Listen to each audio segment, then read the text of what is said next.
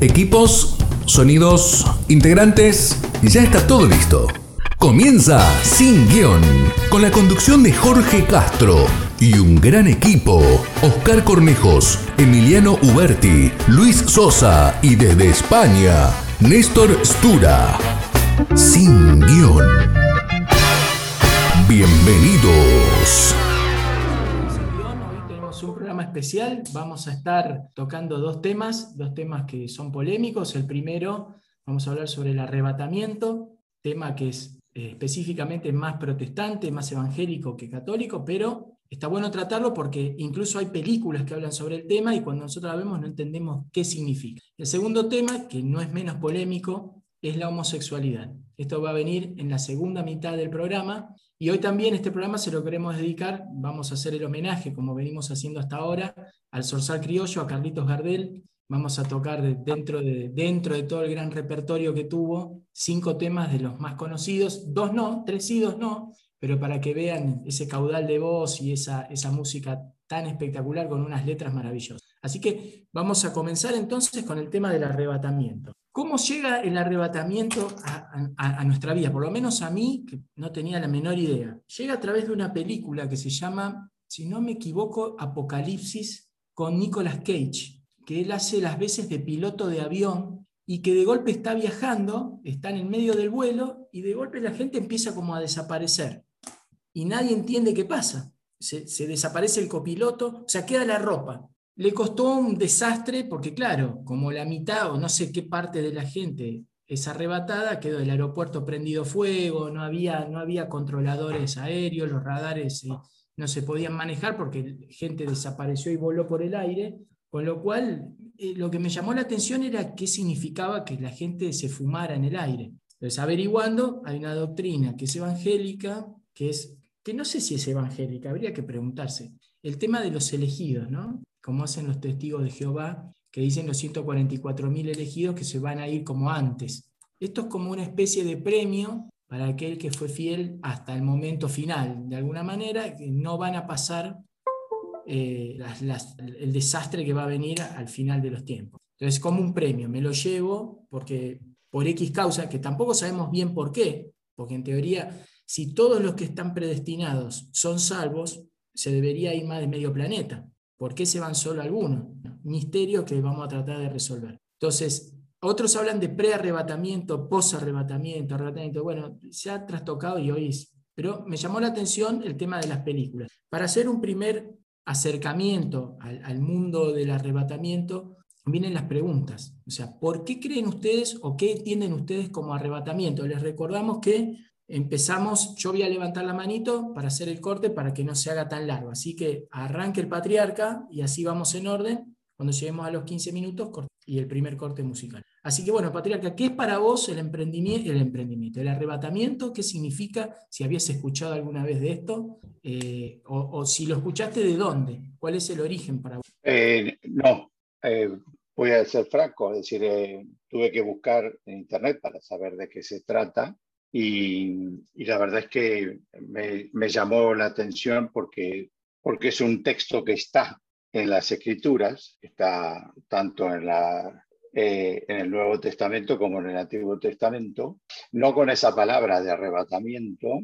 pero eh, sí que eh, daría la impresión, interpretando las escrituras, como que esa esa tarea, por digamos, así, que va a tener Dios en el momento de la, la vuelta definitiva de Cristo, eh, podríamos decir que se llama arrebatamiento. Entonces, em, yo estuve leyendo bastante y lo, tengo, por ejemplo, varios textos. El primero es Juan, para que vea que está en los, en los evangelios, no solo están eh, en las cartas, que después voy a mostrar, eh, leerte otra carta, dice, no se angustien, dice Juan 14, 1 al 3, no se angustien, confíen en Dios y confíen también, en mí, también en mí.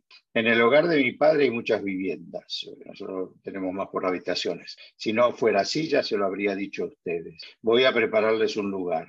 Y si me voy y se lo preparo, vendré para llevármelos conmigo. Así ustedes estarán donde yo esté es decir, en ese texto, Cristo nos adelanta que nos va a venir a buscar no necesariamente muertos. En ningún momento eh, dice voy a venir a buscar a los muertos, sino que le está hablando a gente viva que vendrá a llevárselos, con lo cual es una de las primeras lecturas que llama la atención de esto. En, en la primera de Tesalonicenses, Pablo les habla sobre tres cosas que sucederán una detrás de la otra durante el fin. Primero, Jesús descenderá, cosa que nosotros tenemos por aceptado, y se anunciará su venida. En el Apocalipsis 1.7 dice que todos lo verán con sus propios ojos. Segundo, los muertos en Cristo resucitarán. Los que ya hayan muerto como creyendo, resucitarán. Y en tercer lugar, los hijos de Dios que aún estén vivos serán arrebatados y se reunirán con el Señor en el aire. No sé exactamente qué es lo que querrá decir con el aire, pero supongo que de la misma manera que dice allá arriba, eh, muchas veces. Eh, eh, entonces, y así hay varios, Mateo, Corintios, dice, Corintios dice, fíjense bien que en el misterio que les voy a revelar, no todos moriremos, pero todos seremos transformados en un instante, en un abrir y cerrar de ojos al toque final de la trompeta, pues sonará la trompeta y los muertos resucitarán con un cuerpo incorruptible y nosotros seremos transformados. Los Corintios 15, 51 y 52. Entonces, eh, yo no sé si es una teoría más eh, protestante que general cristiana, pero por lo que yo estuve leyendo, daría la impresión como que es una, eh, se desprende de las palabras de, de, las escrituras. Daniel en un momento eh, también dice algo en su libro. Entonces, eh, que va a haber un momento en que los que estén vivos van a sufrir algún tipo de transformación, lo cual me suena hasta razonable. ¿Qué pasa? Es decir, en ningún momento, es decir, ¿qué, es lo que si no esperaríamos? Que cuando viene el Señor destruya todo y nos destruya a todos nosotros y después de destruir nos filtre y diga, recién ahí dice, a mi derecha los hijos del Señor y a mi izquierda los descartados y se irán al infierno. ¿O será antes de, ese momento cuando el Señor dirá, bueno, a, la, estos a la derecha y estos otros a mi izquierda. Eh, es una cuestión interesante. Yo creo que no está resuelto, no, no lo he visto dentro de, ni siquiera de nuestro catecismo cómo va a ser eso. Pero eh, no me parece irrazonable ni que vaya en contra de, nuestros, nuestras creencias el pensar que el, el, Señor en un momento puede venir y decir, ok, listo, acá se acabó el mundo, eh, vino, eh, eh, me llevo a todos los muertos que fueron creyentes, todas las almas de los muertos que fueron creyentes, y después me llevo a todos los vivos que son creyentes en ese momento. Entonces, eh, eso es lo que yo pude leer y lo que entiendo por arrebatamiento. probablemente quizás tengamos que tener alguna autoridad de la Iglesia Católica para decir, ok, si está bien o mal creer en esto. Eso es lo que trata el, el arrebatamiento, un poco introducción.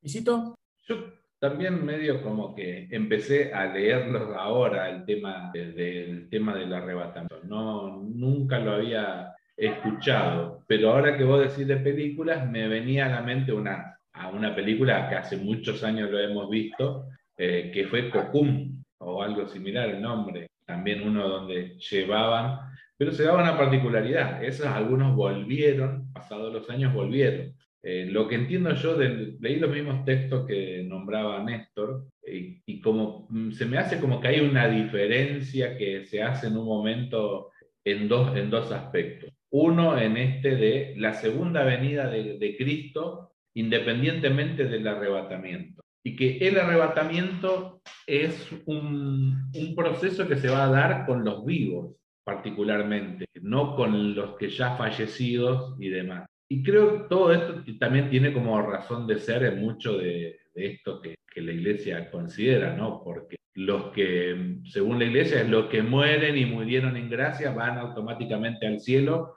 o si tiene alguna cuenta pendiente estará por el proceso de pasar por el purgatorio para luego llegar al cielo. Entonces creo que esa diferenciación tiene que ver en esto y me acordaba de otro pasaje, creo que es de Marcos, que habla de no habla con el término arrebatamiento, pero recuerdo que decía, ¿no? Uno será llevado y otro será dejado, como haciendo una referencia a que uno va a ser llevado estando en vida en, en, un lugar. Y decía que en el campo van a estar dos personas cegando y una será llevada, otra será dejada. Son los textos así como evangélicos que en el cual hace para mí referencia a esto de el arrebatamiento. Después, por ahí hay como, no sé si son, sería eh, este término en particular, el tema del arrebatamiento, pero en algunas espiritualidades católicas, digo yo, de, de la renovación carismática, existe esto de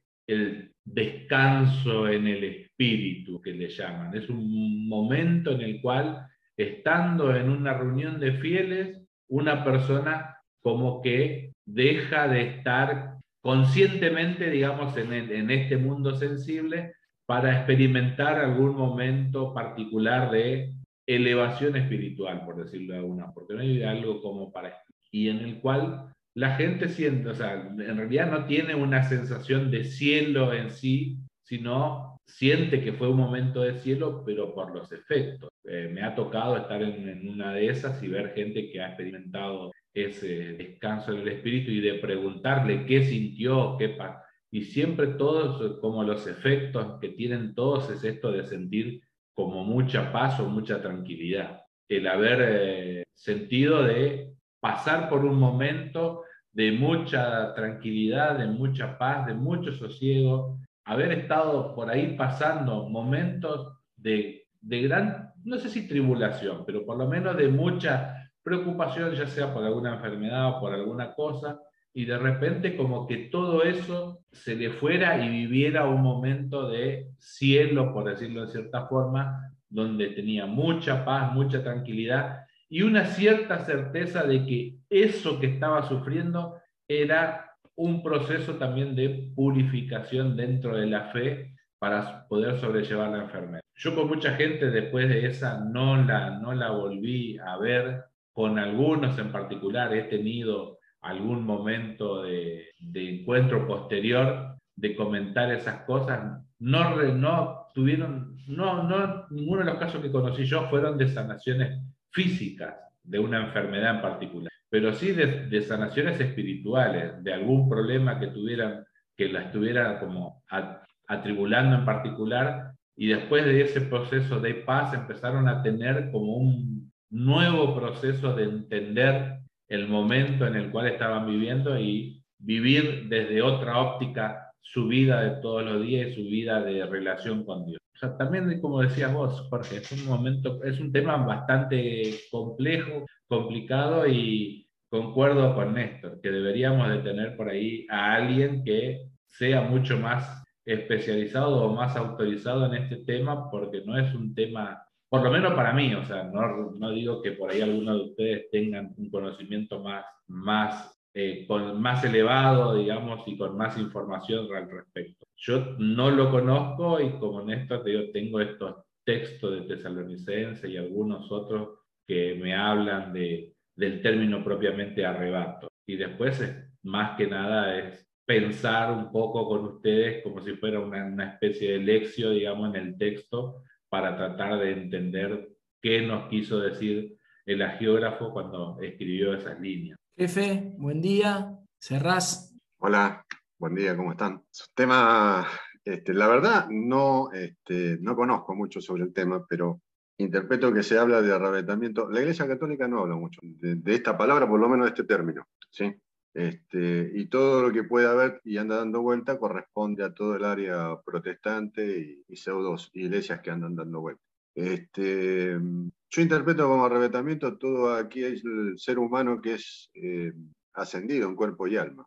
Esa sería una definición muy casera mía. Eh, Solo tengo recuerdos así de haber leído en la Biblia, creo que un, dos o tres pasajes. Uno es el de Elías, este, que asciende en una carroza de fuego, también en cuerpo y alma. Este, otro es Enoch. Y, bueno, se dice que Moisés corrió el mismo camino, o sea, también fue ascendido a los cielos en, en cuerpo y alma. De hecho, si uno le presta atención en la transfiguración, se presenta Elías y se presenta Moisés, y se presentan en cuerpo y alma, junto con Cristo, en la transfiguración. Entonces son pasajes muy, muy este, complejos, este, muy ricos para, para, analizar, y yo creo que tiene que ver con esto, ¿no? Bueno, podríamos llamarlo de otra forma. Eh, estaba escuchando también lo que decía Néstor. Yo creo que todas estas, bueno, dependiendo del sentido de la traducción que le demos o la definición que le demos al, a la palabra arrebatamiento, eh, sabemos que, seremos ascendidos eh, en cuerpo y alma al final de los tiempos. Si eso es lo mismo que arrebatamiento, bueno, va por ahí la cosa. Eh, las únicas dos o tres figuras que yo tengo como de arrebatamiento son estas tres que figuran en el, en el Antiguo Testamento. Moisés queda por ahí en duda, pero digamos el Evangelio me ilumina con respecto a que, que sí debe haber sido este, ascendido en cuerpo y alma porque el cuerpo de él nunca se encontró.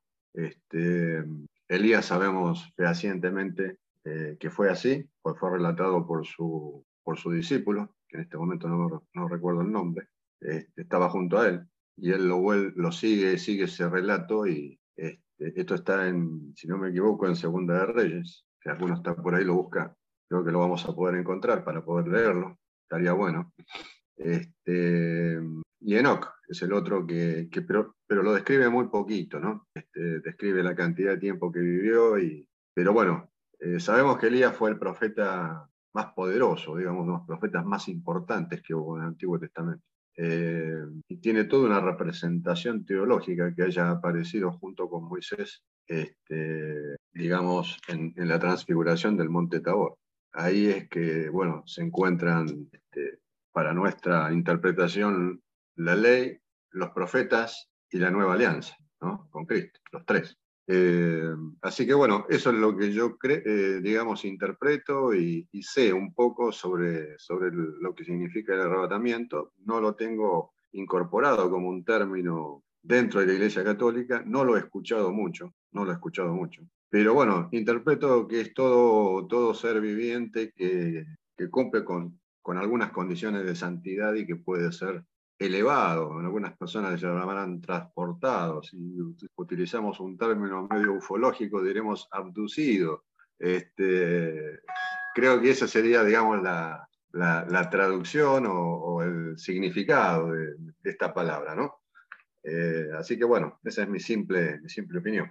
Bueno, vamos al primer corte musical porque como siempre, ahora voy a meter la púa en el segundo bloque y hoy tenemos el, el homenaje al Sorsal, a Carlos Gardel, así que vamos a comenzar con el más grande, cantando un tema que lo ha cantado medio mundo, que es El día que me quieras por Carlos Gardel, y enseguida continuamos. Acaricia mi sueño al suave murmullo de tu suspirar.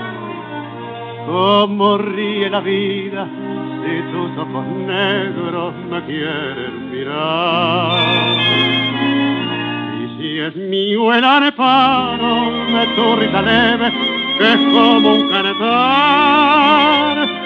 Ella quieta mi herida, todo, todo se olvida.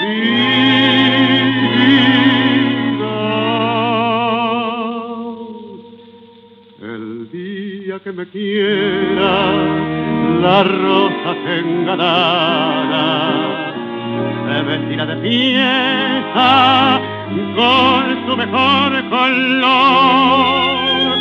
Y al viento las carparas dirán que eres mía. Y loca la portara se cortará tu amor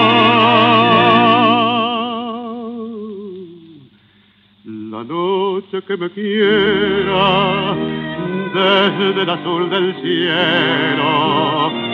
Las estrellas celosas nos mirarán pasar y un rayo misterioso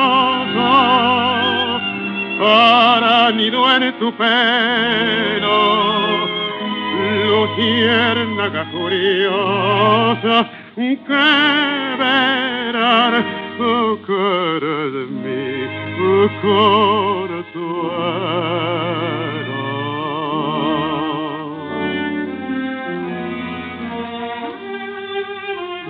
El día que me quieras no habrá más que armonía. Será clara la aurora y alegre el manantial Traerá quieta la brisa, rumor de melodía, y nos darán las fuentes su canto de cristal. El día que me quieras, endulzará sus cuerdas el pájaro cantor, florecerá la vida, no existirá el dolor. La noche que me quiera, desde el azul del cielo, las estrellas celosas nos mirarán pasar y un rayo misterioso hará nido en su pelo.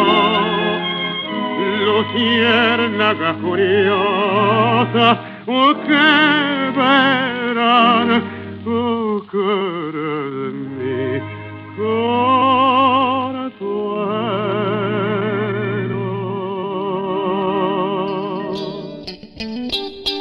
Mandanos un WhatsApp al 11 6526 4027 o buscanos en Facebook y Twitter como BT Radio y sumate a nuestra comunidad de amigos.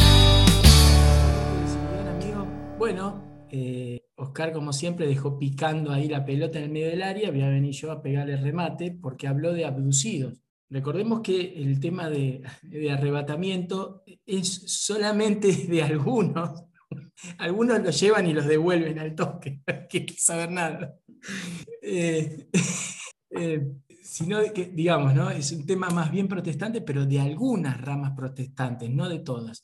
Pero debemos darle las gracias a Lutero con su libre interpretación y sobre todo abrió la libre interpretación, pero esto no, no vino hasta finales del siglo XIX, que es eh, cuando empieza a haber esa corriente después del segundo gran avivamiento por, por Miller, que después toman los adventistas y los mormones, los testigos de Jehová. Hasta ese momento eran palabrerías de un pastor, pero bueno, como está la libre interpretación, surgió este movimiento dentro del movimiento milenarista, que así se llamaba. Pero ¿qué pasa? Como son doctrinas de hombres, nosotros generalmente creemos a hombres, parece, y no a Dios, hay un montón de, de ramas dentro de esto. Los que no creen que va a haber un reinado físico, otros que dicen que va a ser antes, otros antes de la tribulación, durante la tribulación, después de la tribulación, eh, otros que dicen que no, que va a ser parcial, otros que va a venir después del milenio. Entonces, obviamente que son todos, digamos,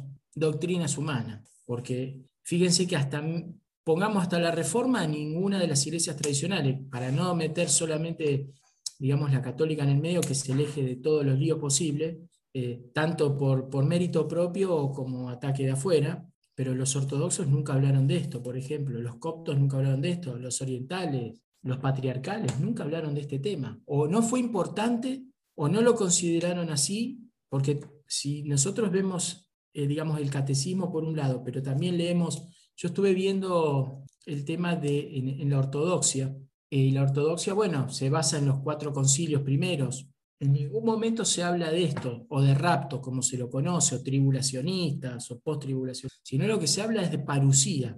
En el mismo credo largo está. Creo en la resurrección de los muertos, la vida del mundo futuro.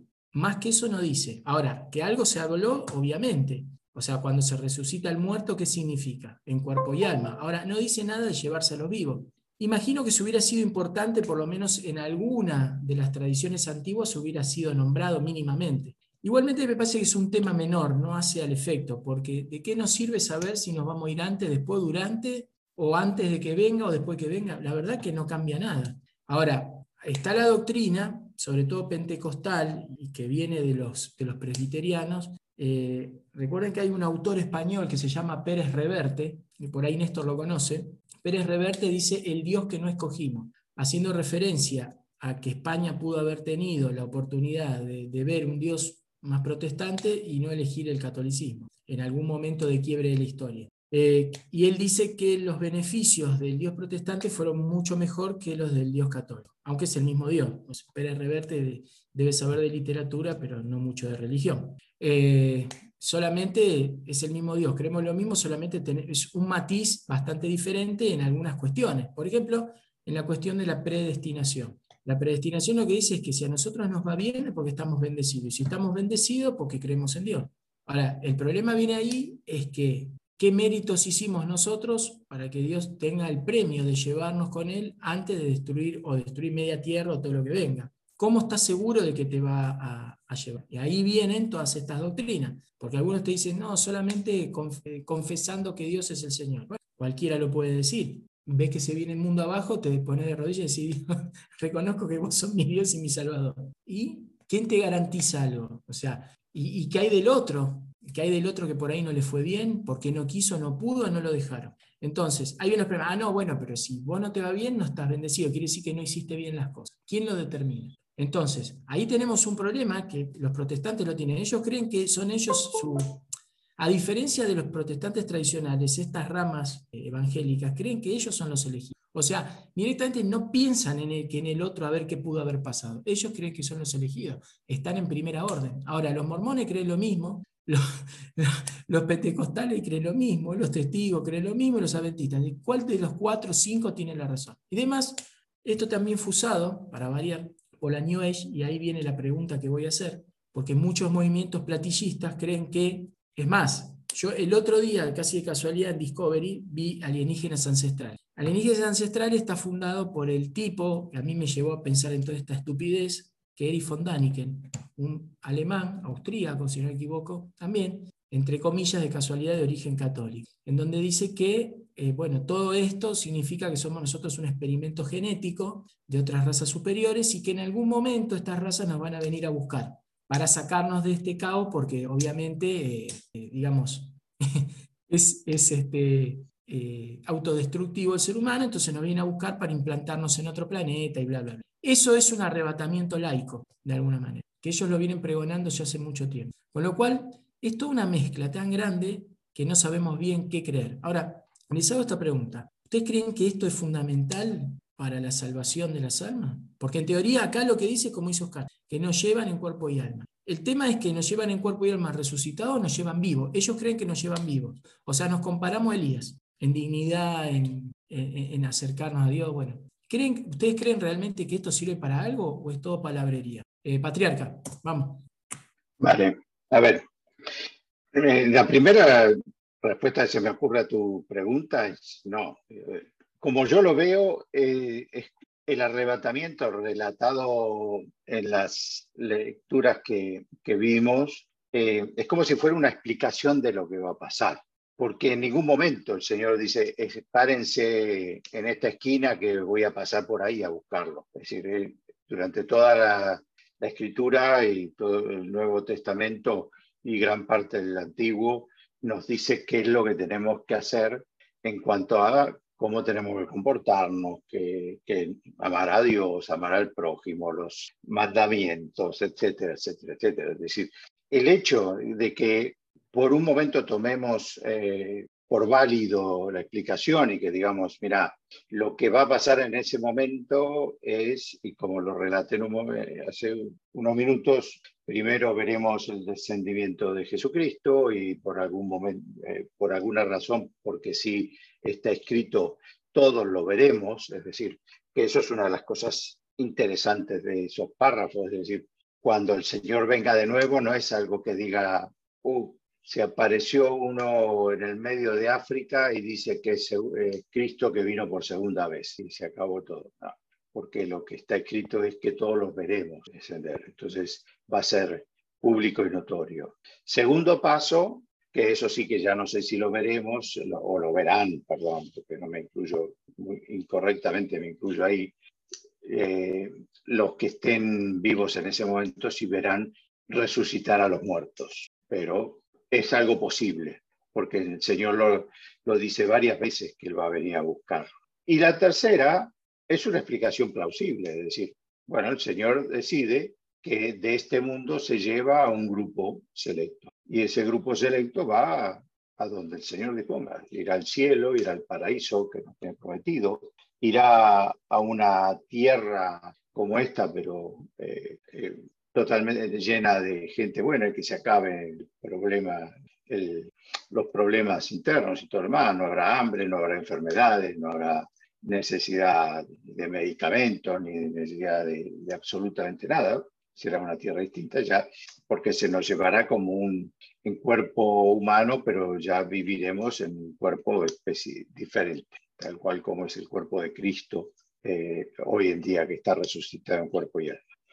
Por lo tanto, más que eh, más que preocuparnos por decir, a ver, ¿qué, ¿qué, es lo que tengo que hacer para que esto del arrebatamiento me toque a mí, sea o no sea verdad que vas a ver un arrebatamiento, o sea o no sea como lo contamos, eh, lo que hay que concentrarse es qué es lo que hay que hacer para ganarse el reino. Eh, si uno hace todo lo que es necesario, da igual cuando venga el Señor, porque puede que no lleguemos ni siquiera a terminar el programa de hoy, y, al Señor se le ocurrió venir.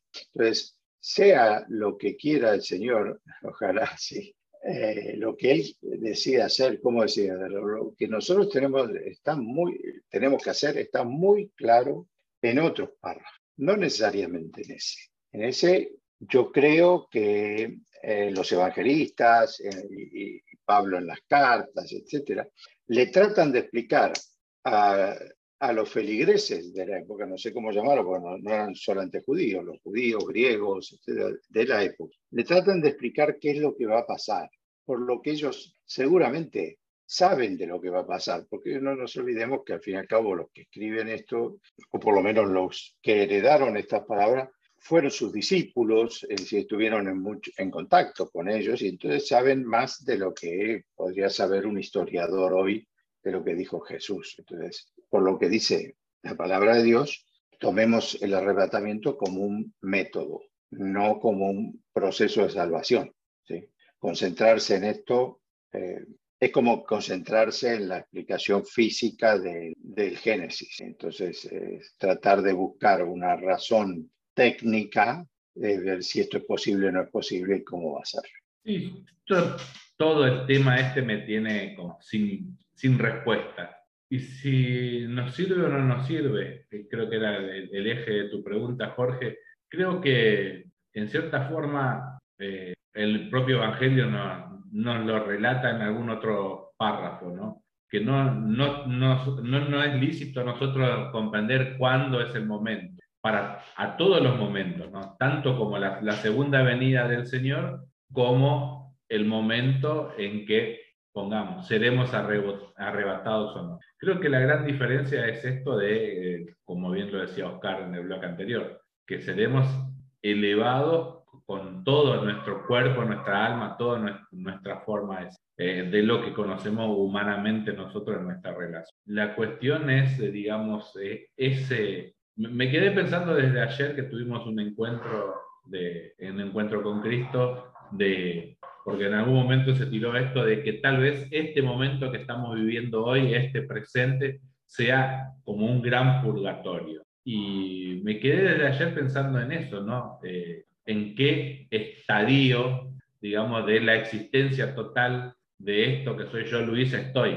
Tal vez yo estuve, y no, y, me, quedé pensando en esto si yo no estaría entrando como en energía en esto de decir, el tipo, de, digamos así, en la reencarnación, algo parecido. Yo ya habré estado vivo en algún momento y morí y ahora estoy pasando por un proceso purgativo de entrar, digamos, en la vida, en, la vida espiritual con Dios y no, como que no, no, tengo como respuestas a eso. Lo que sí, es como único cierto que, que, nos queda es que en algún momento seremos llevados a ese, a ese cielo ese cielo será en cuerpo y alma, irá primeramente nuestra, nuestro cuerpo y después vendrá en el último día el Señor a rescatar también nuestros cuerpos y glorificarlo. Y en esto que nos muestra la iglesia que María fue preservada en cierta forma y elevada al cielo. Aparte del Señor, las escrituras, la, la única que nos relata es a María,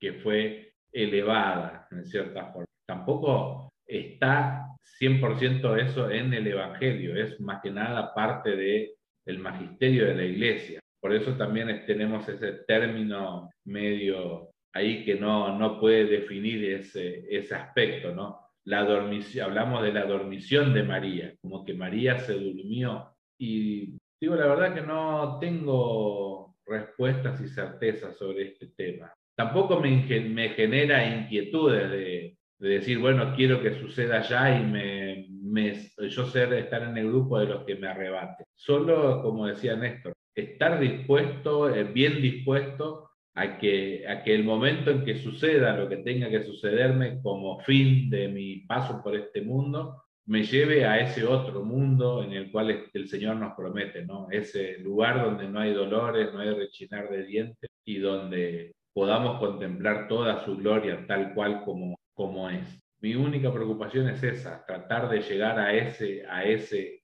a ese momento, a ese gozo de vivir en el Señor, con el Señor. El resto de los aspectos de cómo será, si será, eh, digamos, por ahí con palabras técnicas, si será arrebatamiento, si será la segunda venida del Señor, si será mi Pascua particular, es lo que, lo que menos me preocupa, sino tratar de trabajar todos los días en mí para poder llegar a ese momento de compartir la gloria del Señor más eso. Sí, yo, a ver, eh, este tema no es un tema que a mí me preocupe mucho, lo he escuchado, sí, y como vuelvo a repetir, lo he escuchado más por el lado de, eh, gente evangélica más que, más que católica. No lo tratan mucho tampoco los sacerdotes, no lo he escuchado. Una sola vez creo que fue que lo escuché y, como que el sacerdote le escapó al tema y, bueno, que no, no es un tema nuestro, una cosa así, bueno, no lo quiso, no lo, no lo quiso tocar.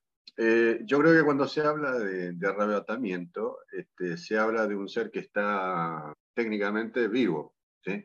Eh, solo se es arrebatado si estamos vivos, eh, por la definición de la palabra, digo, ¿no? nada más que por eso. después, con respecto al, tema del juicio final, sabemos que va a haber gente que, que estaremos muertos este, y gente que estará viva. ¿sí? Sabemos por fe eh, y por lo que dicen las Sagradas Escrituras que, Dios vendrá a juzgar a vivos y muertos. Este, por lo tanto, los que estaban muertos resucitarán para ser juzgados en cuerpo, porque sus almas ya están, ya están juzgadas con un juicio particular. Esto ya lo habíamos visto en su momento, ¿no? En uno de los encuentros. Eh, así que, bueno, la acción, digamos, yo le interpreto la acción de arrebatamiento es, en ese lapso de tiempo que nadie sabe, porque ni siquiera Jesús lo sabe. A Jesús le preguntan, dice, solamente lo sabe el Padre, ni sus ángeles. Entonces no sabemos cuándo va a ocurrir esto. Puede ser dentro de tres minutos, prepárense, o dentro de una semana, dentro de 15 días, dos mil años, no sé cuánto va a pasar. Eso no, no, no lo sabemos. Lo único que pide el Señor es estén preparados. Punto. Estén preparados. Este, con toda la, la significancia que tiene ese término, ¿no? Estén preparados. Así que, bueno, eh, quizás es una parte, una palabra más que se puede usar para, para, decir que los cuerpos ascienden este, a los cielos este, después de ser juzgados o que el Señor ya ha juzgado antes de tiempo y bueno, determinadas personas pueden, no conozco casos en la Iglesia Católica que hayan que haya pasado eso, que haya desaparecido un santo o que se lo haya visto ascender, no lo, no lo desconocemos. Los únicos pasajes, ya lo dije, este, que yo conozco son los del libro de Enoch, de Elías y Moisés, entre comillas. Este, sí. una cosa que se me vino ahora, hago algo más de lo aquellos que, para por ahí es más conocido para los argentinos el término, ¿no? Los que hacemos asado y demás. Se te arrebató el fuego. Se me viene ahora, como un momento de que se enciende, ¿no? Y no sé, estaban hablando ahí y me viene, me viene esto, ¿no? Me venía esto, ¿no? Se te arrebató la. Claro, se, te arrebató, claro. se te arrebató la carne. bueno, se te, arrebató la carne, como que se enciende todo, ¿no? Y se quema todo. Y. Se chamusca. Claro, se chamusca todo. Y lo, por, las dudas no, no vayamos a comer asado a tu casa. No, no, mejor que no. Así el soplete. mejor que no, porque no, no tendrían que.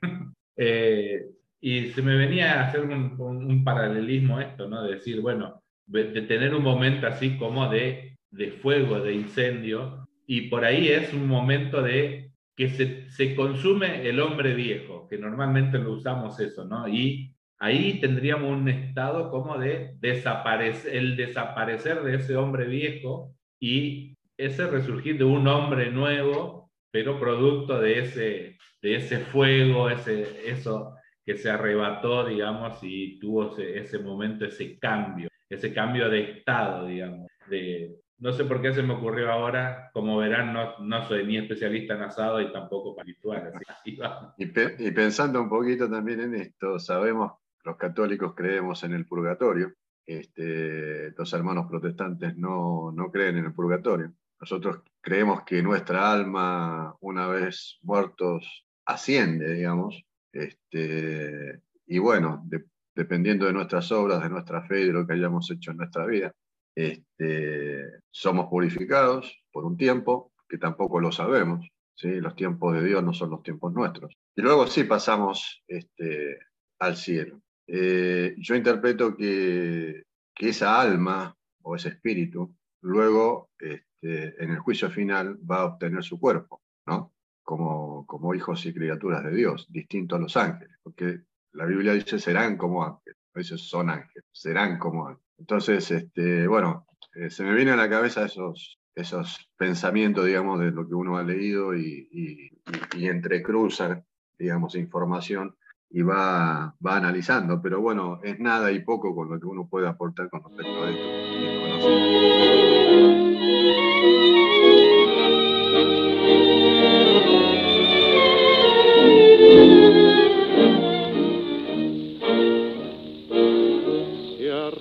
Por este mundo la vergüenza de haber sido y el dolor de ya no ser Bajo el ala del sombrero, cuántas veces embosada, una lágrima asomada yo no pude contener. Crucé por los caminos como un paria que el destino se empeñó en deshacer. Si fui flojo, si fui ciego, solo quiero que comprendan el valor que representa el coraje de querer para mí la vida entera como un sol de primavera, mi esperanza y mi pasión. Sabía que en el mundo no cabía toda la humilde alegría de mi pobre corazón. Ahora, cuesta abajo en mi rodada las ilusiones pasadas no nos la puedo arrancar.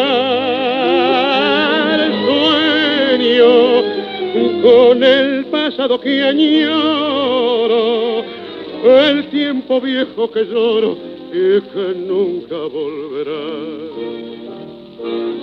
Por seguir tras de su huella yo bebí incansablemente en mi copa de dolor pero nadie comprendía que si todo yo lo daba, en cada vuelta dejaba pedazos de corazón.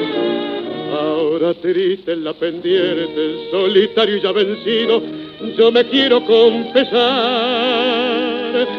Si aquella boca mentía, el amor que me ofrecía, por aquellos ojos brujos yo habría dado siempre más.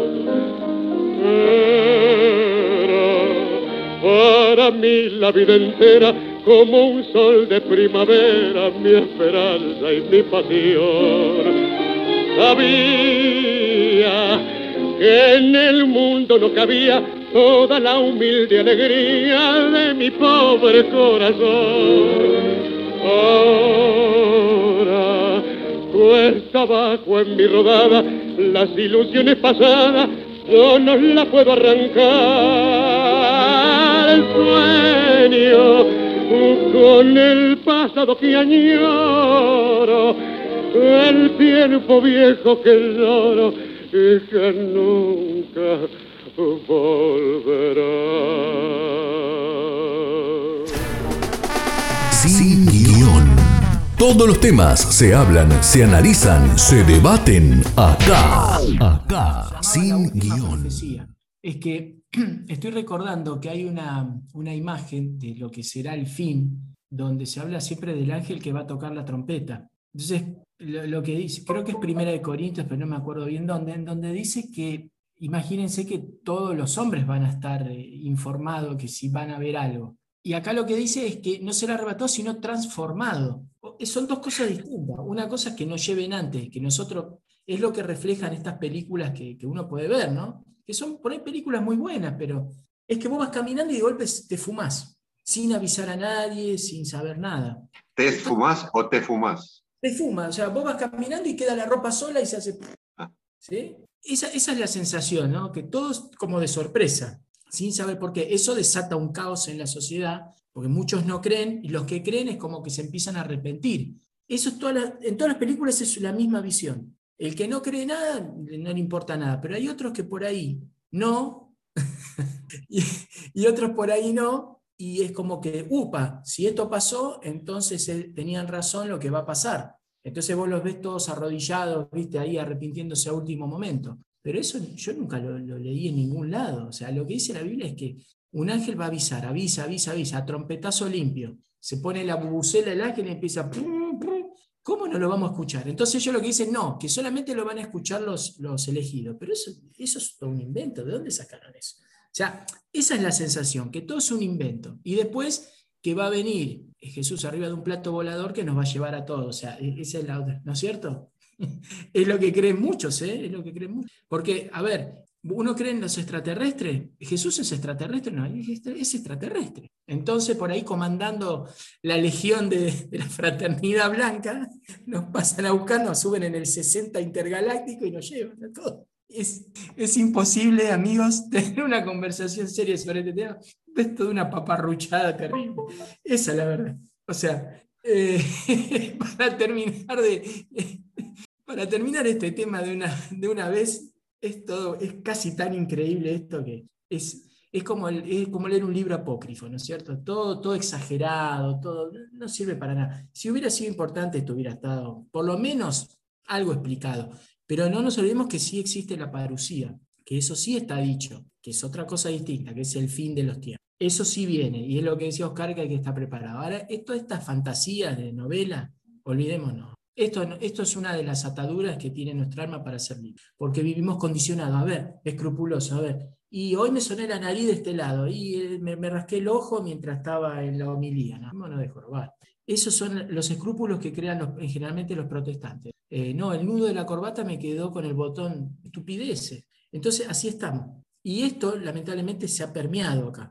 Y vemos hoy, en este momento, gente escrupulosa, hasta el punto de este. Entonces, no, no, o sea, no lo subestimemos, pero sabemos que es una estupidez. Pero a veces las estupideces se sobreestiman. Y ese es el gran problema. Como para ir cerrando esta, esta, jornada media risueña. Nos vamos a ir con el, no me acuerdo si primero, ya ni sé, creo que segundo, segundo tema musical, escuchando al varón del tango, Carlito, no, perdón, el varón no, al Zorzal. Y vamos a escuchar en este caso otro de los clásicos, Cuesta Abajo, y enseguida continuamos con más Simeón. Este tema es terrible, así que escuchen la letra sobre Bienvenidos amigos, tercer bloque de Simeón. Bueno, salimos de un tema y nos vamos a meter ahora en un berenjenal que ni les cuento, porque vamos a tocar sobre la homosexualidad. Y acá tenemos para...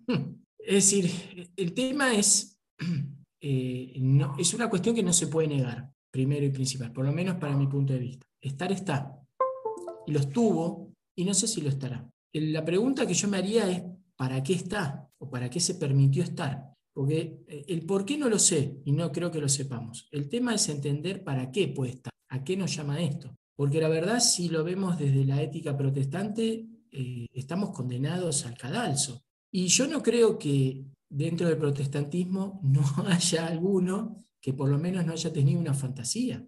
Entonces, eso implica la doble vida, la hipocresía. Ahora, después está el otro extremo, que es como se ha hecho ahora en la Iglesia Episcopaliana norteamericana, que es una rama de la Iglesia Anglicana, de consagrar a una obispa, lo digo así porque así lo dicen, ¿eh? trans, que a su vez está viviendo en pareja. Eso provocó un cisma en la Iglesia de Inglaterra, porque todos los obispos asiáticos, africanos, algunos europeos y algunos americanos están en contra de la ordenación de mujeres, pero también de la ordenación de, de homosexuales, declarados. El tema es que ellos dicen que, bueno, que hay una transparencia, porque también hay muchos obispos o sacerdotes que son, en teoría, heterosexuales, pero esconden una vida homosexual. Y sobre esto se ha tejido también una vasta historia, desde papas que han, que han sido bisexuales, historias raras entre la curia, y la verdad es que la realidad tampoco es tan lejana a esa fábula o a esa leyenda negra. De hecho, vale aclarar que hoy mismo estamos viendo que el principal problema de la pederastia en la iglesia es las relaciones homosexuales. Ahora, el problema es ahí que estas relaciones homosexuales hacia adentro de la iglesia se ven un desastre, pero para afuera se promueven. O sea, lo que para los mismos detractores de la iglesia deberían defenderla, no en el caso de la iglesia atacarla y en el caso de afuera promoverla. Eso es otra de las contradicciones de vivir en la posmodernidad, imagino. Así que la pregunta que le digo, muchachos, ¿Para qué creen que existe alguien que sea homosexual? O sea, la homosexualidad, no la persona. ¿Para qué creen que está? ¿A qué, a llama esto? ¿Y a, y a qué, a qué, qué, hacemos con, con el, homosexual declarado? Pero también qué hacemos con el que no lo declara y, de golpe por un escándalo nos damos cuenta. Es un tema bastante complicado. Así que les tiro la bomba con 10 segundos la mecha para que les explote. Patriarca. Bueno, a ver. Em, no esperaba esta pregunta, porque eh, la verdad es que no. que yo tampoco, ¿eh? Es solamente para molestarlos. Eh, porque yo no, no podemos buscar una razón de para qué existe. A ver, la mente humana está, es, es tremendamente difícil de entender. Y lo que como cristianos tenemos que entender es que la homosexualidad en sí es un pecado, y, pero es un acto privado. Es decir, la homosexualidad no, es delito mientras esa persona homosexual no trate de violentar la sexualidad de otro y esa persona no trate, como ha ocurrido muchos abusos de la, de la iglesia, etc. Entonces, eh, no ocurra un hecho que podamos calificar como delito, el resto es un pecado. Y es un pecado cuando hablamos de pecado tenemos que ser muy conscientes de que es, a ver, al fin y al cabo, pecar es un derecho que Dios nos da. Está dentro de nuestro libre albedrío. Es decir, el Señor no nos prohíbe pecar, nos pide que no pequemos, nos dice qué es lo que no debemos hacer. Y dentro de lo que no debemos hacer es justamente atentar contra nuestro hermano. Entonces, eh, cuando, el, el, cuando la homosexualidad se convierte en un delito, es decir, cuando la persona homosexual, eh, sea hombre o sea mujer, eh, trata de violentar a otros, es cuando eh, nosotros como católicos debemos actuar en el sentido de tratar de impedirlo, y sea quien sea, sea un sacerdote o sea un laico que conozcamos, etcétera, y eso, porque eso sí que es, es perjudicial. El, por lo tanto, la homosexualidad existe porque, porque existe, porque el hombre eh, tiene esto desde, desde, el pecado original, es decir, tiene, eh, yo creo que dentro de su instinto, el que viene, trae dentro de su instinto animal, todo tipo de inclinación a hacer cualquier tipo de cosa, dentro de los cuales la razón, que eso quizás hasta sería un tema interesante para tratar, es decir, ha llegado un momento donde creo que yo por lo menos creo que por intervención divina, el hombre comenzó a discernir, el hombre ya caído del paraíso y todo, comenzó a discernir la diferencia entre lo que era pecado y no era pecado. Cuando el hombre eh, descubre qué es lo que es pecado y lo que, no es pecado, hay quienes dicen, yo todo esto lo tengo que separar de mi vida y tengo que quedarme con lo que Dios me está exigiendo. Y hay quienes dicen, me da igual, es decir, es más fácil y placentero eh, el dedicar mi vida a, lo que, a lo que se me ocurra. Entonces, la homosexualidad es algo que nosotros eh, no debemos eh, condenar por el hecho en sí. Y eso creo que es lo que Francisco, el Papa Francisco dice cuando en su momento, al principio de su papado, dice, le preguntan en un vuelo sobre esto y él dice, ¿quién soy yo para juzgarlo? No está en, ningún eh, integrante de la Iglesia Católica, del sumo pontífice hasta, hasta nosotros, los menores dentro de la escala jerárquica, los simples fieles, no está en ninguno de nosotros juzgar a alguien porque peque. Eso es algo que nosotros tenemos que tener muy claro. El pecado es una, una afrenta personal de un ser humano contra Dios. Y está en él, en el ser humano, reconocerlo, arrepentirse y pedir perdón y pedir la misericordia de Dios. Y está en la mano de Dios reconocer ese arrepentimiento, esa disculpa y perdonarlo.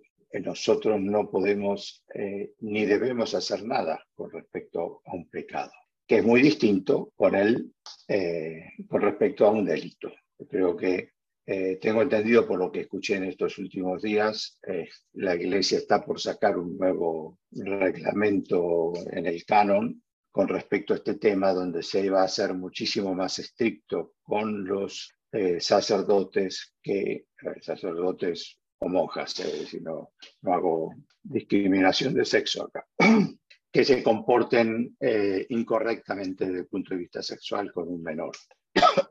Entonces, espero haber respondido en parte. Vamos a ir a nuestro tercer corte musical, vamos a escuchar de Carlos Gardel. para mí el tema más lindo, tanto por letra como por música, que es para mí el clásico de los clásicos del tango, que es Volver. Y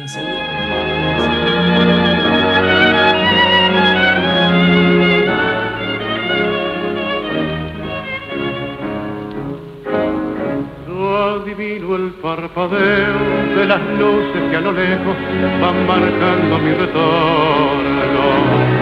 Son las mismas que alumbraron con sus pálidos reflejos hondas horas de dolor y aunque no quise el regreso, siempre se vuelve al primer amor.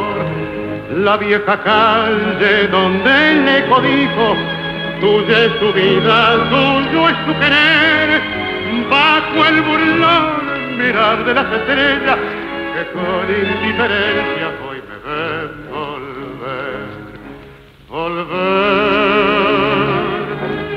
la frente marchita, las nieves del tiempo platearon mi cielo. Sentir que es un soplo la vida, que veinte años no es nada, que febril la mirada, errante en las sombras te busca y te nombra.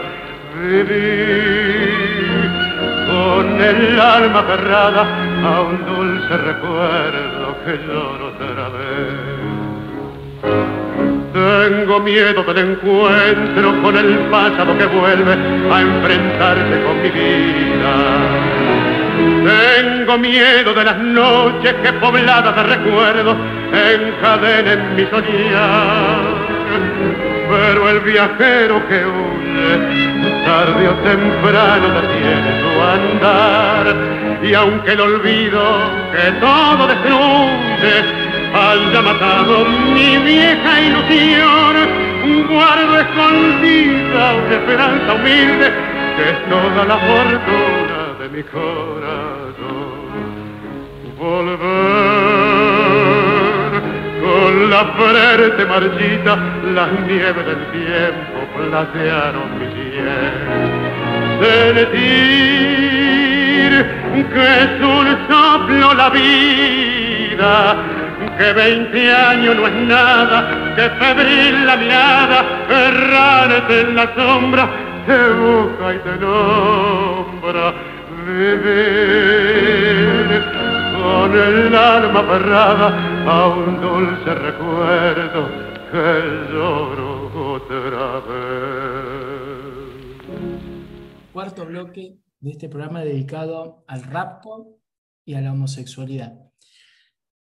Sí, yo eh, voy con, con vos, Néstor, no, creo que no, no, tiene un motivo por el cual existe, es una realidad, digamos, que realmente, de hecho, el, ese colectivo, digamos, ellos mismos se autonombran, tienen un movimiento particular de muchísima exposición en un, en un momento del año. inclusive aquí en Argentina. La cuestión de, eh, de la homosexualidad, la iglesia lo, lo trata con, con, con, dureza. Estuvo en su momento, no, ahora no hace tanto, el tema muy en el tapete con el caso alemán, particularmente de las bendiciones que, que se habían hecho de, esa, de parejas homosexuales. Y, eh, normal, acá muchas veces hemos hecho hincapié, cuando no, siempre la iglesia alemana poniendo en brete a la iglesia, a, a Roma, ¿no? principalmente. Y creo que hay siempre con ellos un término, con, esta, con este colectivo, digamos, un, intentan imponer una realidad terminológica eh, casi como algo fundamental y que hace a toda la razón. Si tenemos que ir propiamente a lo que piensa la Iglesia Católica, está en el catecismo, lo va circunscribiendo dentro de, un capítulo en particular, que hace, cuando hace referencia al, a los mandamientos en particular, al, digamos, al, que hace a esto de amarás a tu prójimo como a ti mismo. Y ahí va describiendo el tema, el tema de la sexualidad, el tema con respecto a la sexualidad, el tema de la castidad, y fundamentalmente a esto de que dice, relata el propio Génesis, ¿no? Los creó hombre y mujer. No existe el, el, el término de la homosexualidad, o sea, es hombre o sos mujer, no sos homosexual que es con este nuevo término que no quieren incluir con el tema género, que hay un género, que cuando empezás a escuchar existe más género casi que, que, humanos en el mundo, porque según cómo se van percibiendo, cada uno y un, y un plus, entre, una mezcla entre todos esos. Eh, entonces es como una diferencia que tenemos normalmente con ellos y es uno de los principales puntos de ataque sobre todo a la iglesia como intolerante. La iglesia tiene este, esta particularidad que el hombre y la mujer siempre están en el, el proceso de la creación, están llamados a, a esto de la eh, ir y poblar del mundo como mandato divino. Y en las relaciones homosexuales no, es, no hay posibilidad de, eso de ir y poblar el mundo, porque no hay posibilidad de la procreación. Entonces, toda la sexualidad del hombre está destinado a la procreación y siempre esa procreación dentro de lo que es una familia. Recuerdo hace muchos, hace muchos años eh, también se hubo mucha discusión con algo que había dicho el Papa Francisco, que como todas las que dice el Papa se lo va sacando siempre del contexto en el cual está para tratar de hacerle decir cosas que realmente no dijo. Eh, en un momento se le había hecho una pregunta sobre la legislación estadounidense sobre considerar a las uniones homosexuales como matrimonio o como familia Estados Unidos. Y el Papa Francisco dice como que él considera desde lo humano, desde la, la realidad, que se considere en sí que todas, todas, inclusive las personas homosexuales, deben vivir en un ambiente de familia pero no dice que son considerados para la iglesia familia las uniones homosexuales, sino como un derecho humano más allá de la parte religiosa, que se le reconozcan determinados derechos de acuerdo a su dignidad como persona. Y uno de esos es vivir en familia, pero no que la iglesia los considere familia. Y tenemos que recordar, como decía en este último tiempo, de lo que pasó en Alemania, la, Roma fue muy clara en que la iglesia no bendice este tipo de uniones y se los invitó a los obispos alemanes a que no siguieran adelante con esa práctica, porque estaba reñida con la doctrina católica. Siempre, como decía Néstor, ¿no? la Iglesia Católica es dura con el pecado, pero no con el pecador. Siempre trata de que vuelva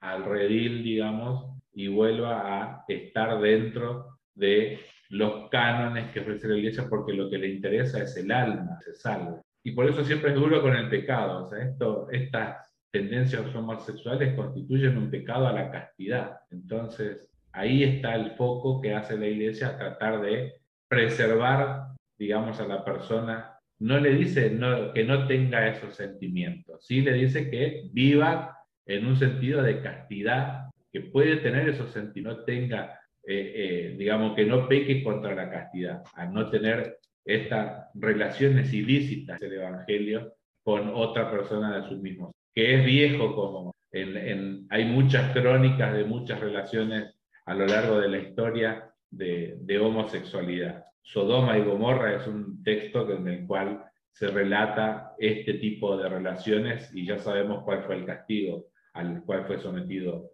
todo ese pueblo. Mucho más para decir tampoco tengo sobre este aspecto que lo que tradicionalmente la iglesia en su doctrina. Jefe. Sí, eh, yo me quería centrar un poquito en que eh, este tema de la homosexualidad en la Iglesia Católica es una parte, eh, no es el todo de lo que nosotros denominamos las ofensas a la castidad pero se lo pone en el tapete en forma relevante, ¿no? como, como bandera y estandarte para, para ir contra la iglesia.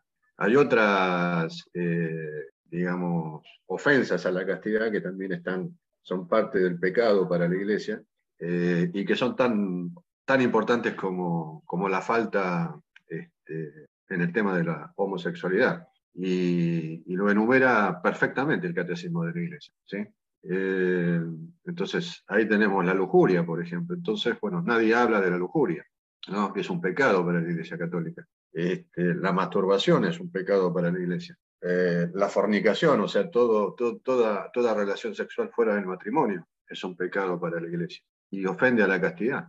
La pornografía, muy, hoy por hoy, este, es, creo que es el mal endémico que tenemos este, en la sociedad. Este, atenta también contra y, ofende contra la castidad.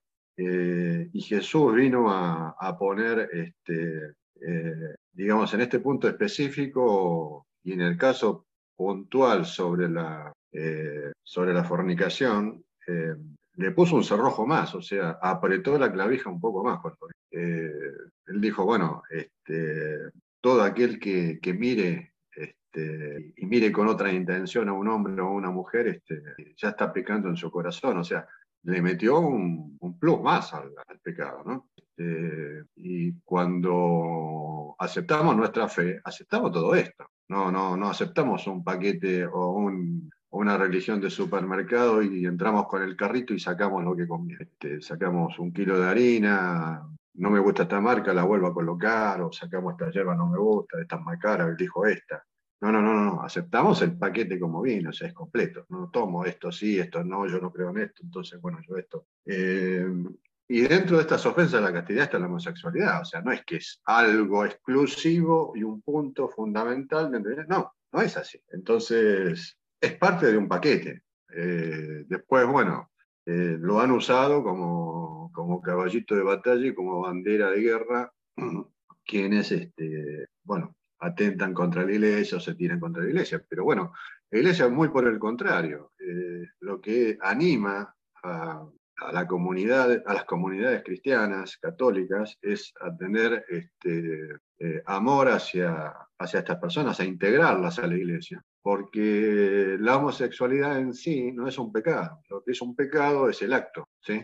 Entonces eso hay que tenerlo muy claro. Ser homosexual no es pecado. Este, el acto, ¿sí? Es el pecado. Para no ser tan gráfico, ¿no? Yo creo que todos entendemos lo que quiero decir. Eh, así que bueno, tenemos que tener cuidado con eso, porque dice la iglesia está en contra de los homosexuales. No, no, no, la iglesia no está en contra de los homosexuales. Se los invita a participar, se los invita. De hecho, este, conozco gente que es homosexual que, participa de actividades eh, en otras comunidades que yo he ido, este, bueno, sin ningún problema. Eh, lo que sí la Iglesia no admite eh, es el acto sexual entre homosexuales, que hay que diferenciarlo bien, porque se puede tener la tendencia, se puede ser homosexual y eso no es pecado. Si la persona este, puede lograr este, mantener esa castidad que pide la Iglesia. Así como los casados tenemos castidad dentro del matrimonio, ¿sí? Este, siendo fieles a nuestras esposas o esposos, este, y esa es la castidad que se le pide a nuestro Estado, también se lo pide a los jóvenes, ¿sí? La castidad, que es todo un tema. Entonces, bueno, eh, a ver, las leyes son duras, son durísimas, y el pecado es enorme. O sea, el mundo de hoy este, nos induce, pero permanentemente, hacia lo que está escrito como parte de, lo que no debemos hacer. Entonces, no es fácil ser católico. No, no, hay que tener mucha, mucha fe, mucha perseverancia, mucha constancia. Este, hay que orar permanentemente y, bueno, el mundo nos lleva para el otro lado. Entonces quería poner un poquito de un marco general a todo esto y, fundamentalmente dar estas pinceladas de, de, detalles, digamos, que la gente por ahí tiene en su inconsciente porque se le ha llenado o porque la prensa constantemente, este, digamos, está machacando sobre esto, que la iglesia está en contra de los La iglesia no está en contra de los homosexuales, está en contra del acto homosexual, que no está permitido y está prohibido. Así como tenemos varias cosas más que están prohibidas, que ya las nombré, lujuria, masturbación, fornicación, pornografía, XX, etcétera, etcétera, etcétera. Muchas gracias por este bloque, bastante, bastante bravo, pero estuvo bueno.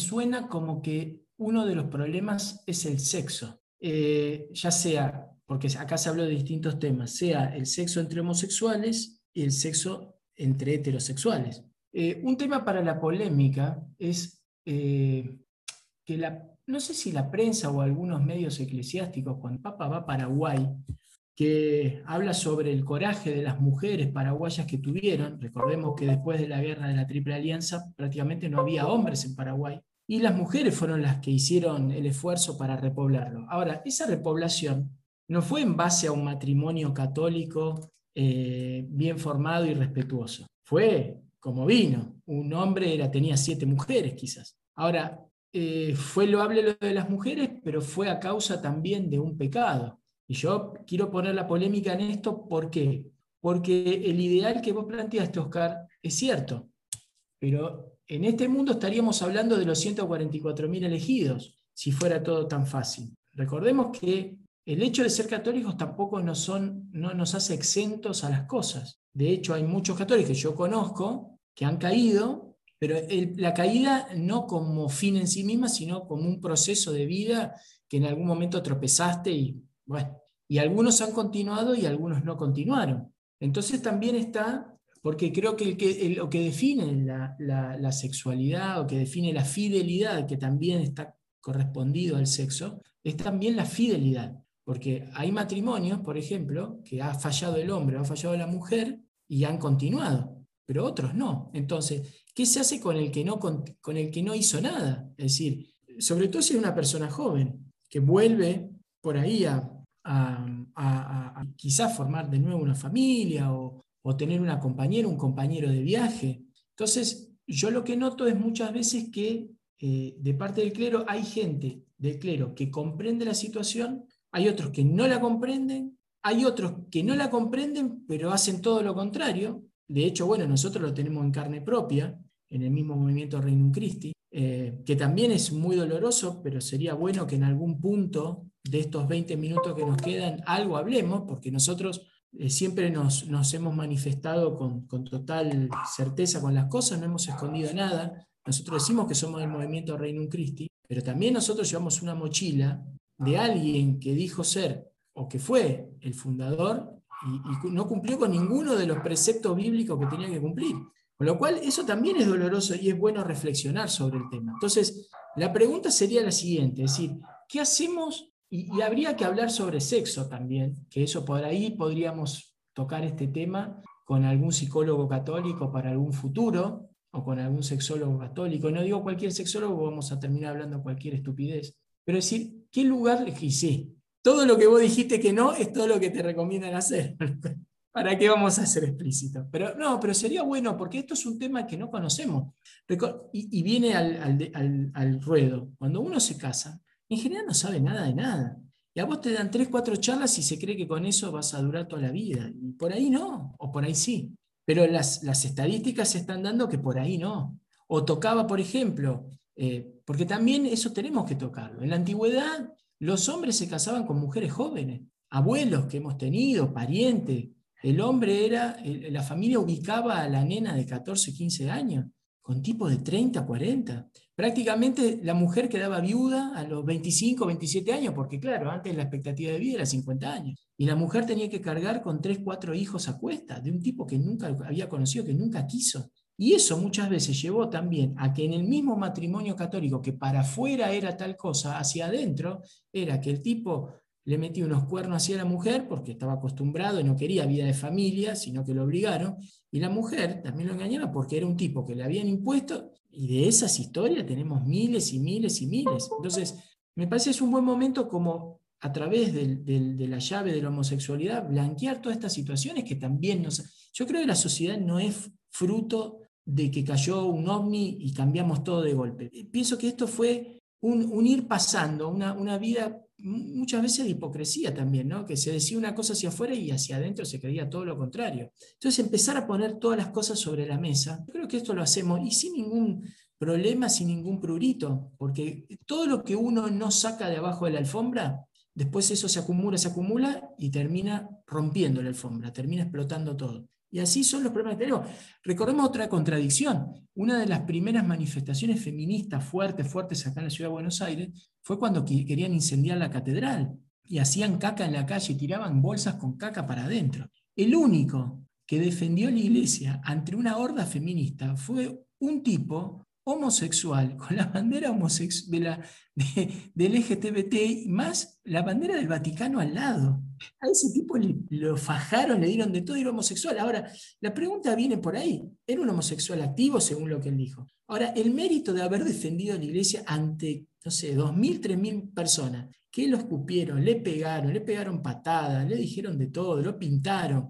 Yo creo que por ahí es más meritorio del rapto si lo hubiera que por ahí yo que vivo acá encerrado hace un año. Entonces, ¿cuál es la, vara de la medida para todas estas cosas? Bueno, yo no lo sé, por eso pregunto. Y me parece que es un buen tema como para tocar. Tenemos muy poco tiempo en realidad. Eh, les pido que vayamos siendo más breves. Yo por ahí me exhibí mucho, pero son cosas que a, veces uno no escucha de esto. Y cuando uno pregunta se hacen todos elípticas y se escapan con esto. Eh, me gustaría, bueno, alguna reflexión sobre esto que, estuvimos hablando. ¿Qué les parece si, si podríamos hacer un programa sobre esto? Y nos quedan 15. Así que bueno, disculpen si fue un poco largo, pero era algo, viste, que por la misma familia, ¿no es cierto? Y, a veces se hace difícil después, como nadie nos explica nada, y a veces nos llevamos, la bomba nos explota en la cara. Patriarca.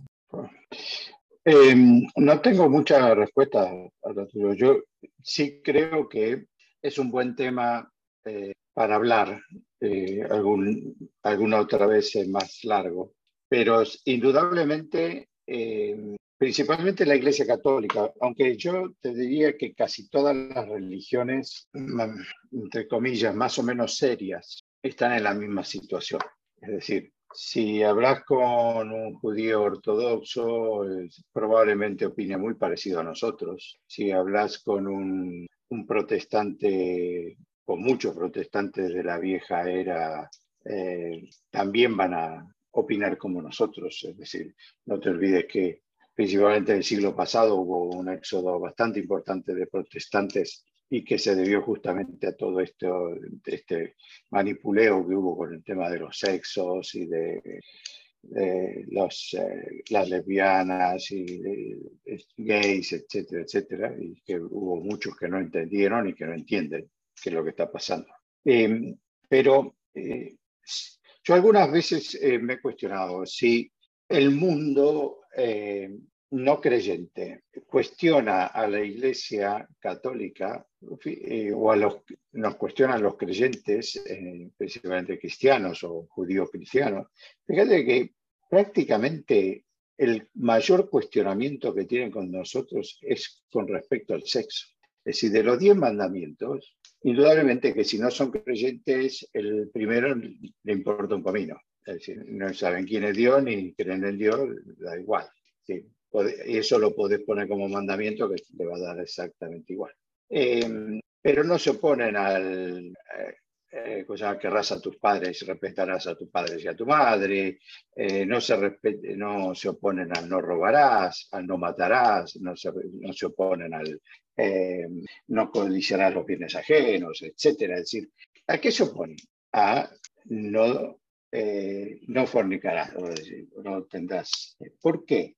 porque la verdad es que, eh, y así lo entiendo yo, es decir, eh, ese es el pecado del placer. Decir, yo no, no sé si la gente roba porque le da placer robar o mata a otro porque le da placer, pero sí indudablemente el sexto mandamiento implica placer, placer físico y placer material.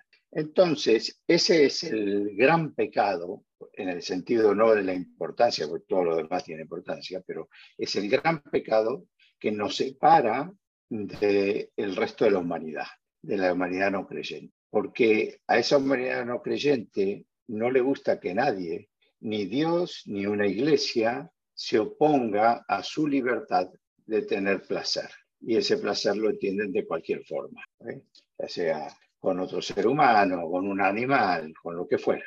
Entonces, eh, es indudablemente el sexo el, el gran tema. Eh, yo no sé, yo no soy psicólogo ni nada que se parezca, no sé si soy la persona más eh, preparada como para hablar de este tema. Yo puedo hablarlo solamente desde el punto de vista como creyente, pero, pero sí indudablemente es un tema para, para hablar. Que no, estoy hablando exclusivamente, creo que Oscar lo dice muy bien, no, no estoy hablando de la homosexualidad en este momento. Eh, y la iglesia cuando se, se opone a la homosexualidad no es específicamente la homosexualidad, sino a la relación eh, física, eh, sexual entre homosexuales, de la misma manera que se opone a las relaciones sexuales fuera del matrimonio o las relaciones sexuales o a la masturbación, etc. Entonces, eso sí que eh, creo que hoy no nos da tiempo, pero deberíamos tratar de algún momento. Sí, sí eh,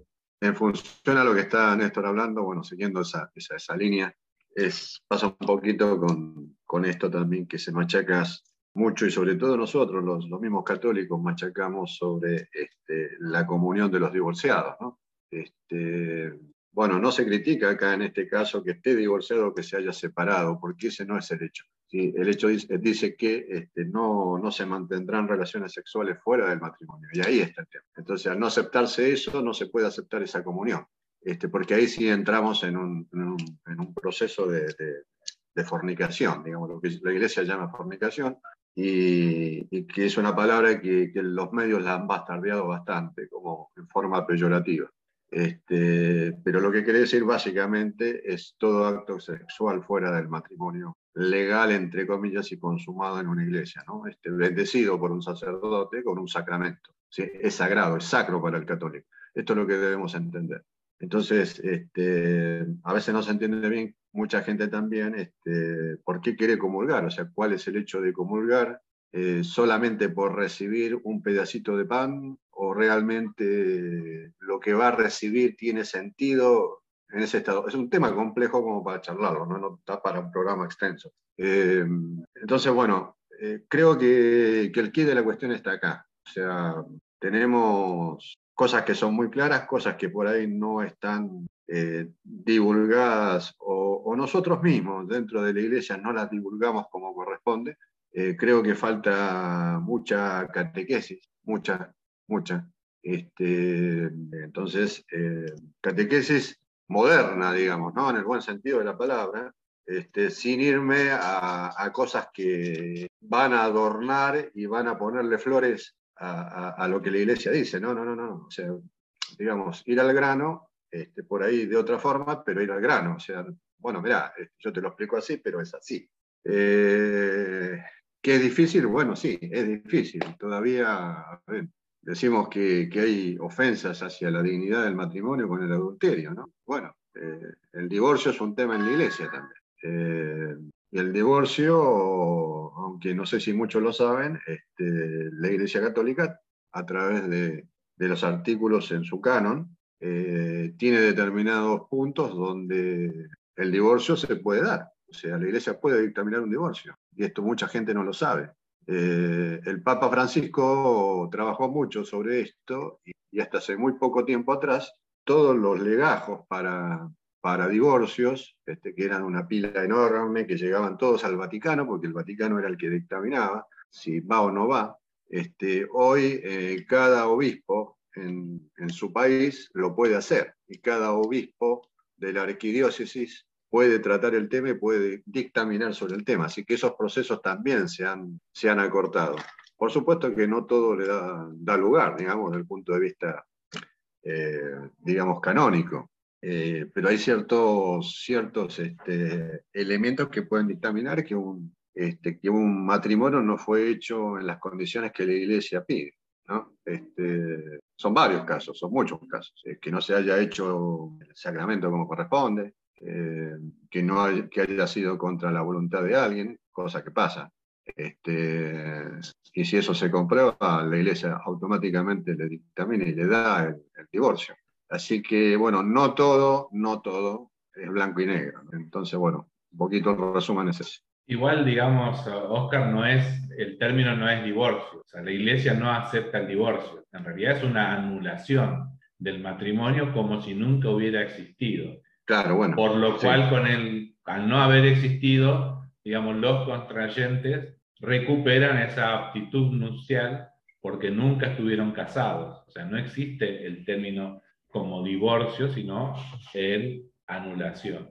Y eso también, digamos, en su momento trajo como mucha contradicción, porque como bien decís vos, eh, uno de los, el tema esto de la voluntad de los contrayentes y el caso, digamos, que se plantearon en muchos casos era esto. Eh, muchos fueron, digamos, de algunos de los contrayentes, normalmente casi siempre fueron los hombres o las mujeres, se, los, se las obligaba a contraer matrimonio para disminuir, digamos, en cierta forma el impacto, ponerle social, moral, de haber tenido relaciones sexuales previo al matrimonio y haber quedado con un embarazo. Entonces, se digamos, se legalizaba la situación eh, casándose. Por ahí el muchacho no se quería casar y bueno, la familia iba, mira, que esto es así, o eh, en muchos casos de familias italianas, esto se lava, esta ofensa se lava casándote, o bueno, lo tenés que lavar con tu sangre, era una cosa más eh, que se daba de esa forma. Y lo cual generaba otro inconveniente, no existí, si no existió el matrimonio ese niño que nace, ¿en qué categoría nace? ¿Como hijo natural? ¿No tuvo padre? Eh, ¿Es un hijo extramatrimonial? O sea, se generaban muchos inconvenientes también. Eh, yo tengo un amigo que ha conseguido la anulación de, su, matrimonio, pero tuvo un caso muy particular de, cómo, cómo fue su proceso. Estuvo veintitantos años eh, dedicado exclusivamente a criar a su hijo y vivió en todo ese tiempo en estado de castidad.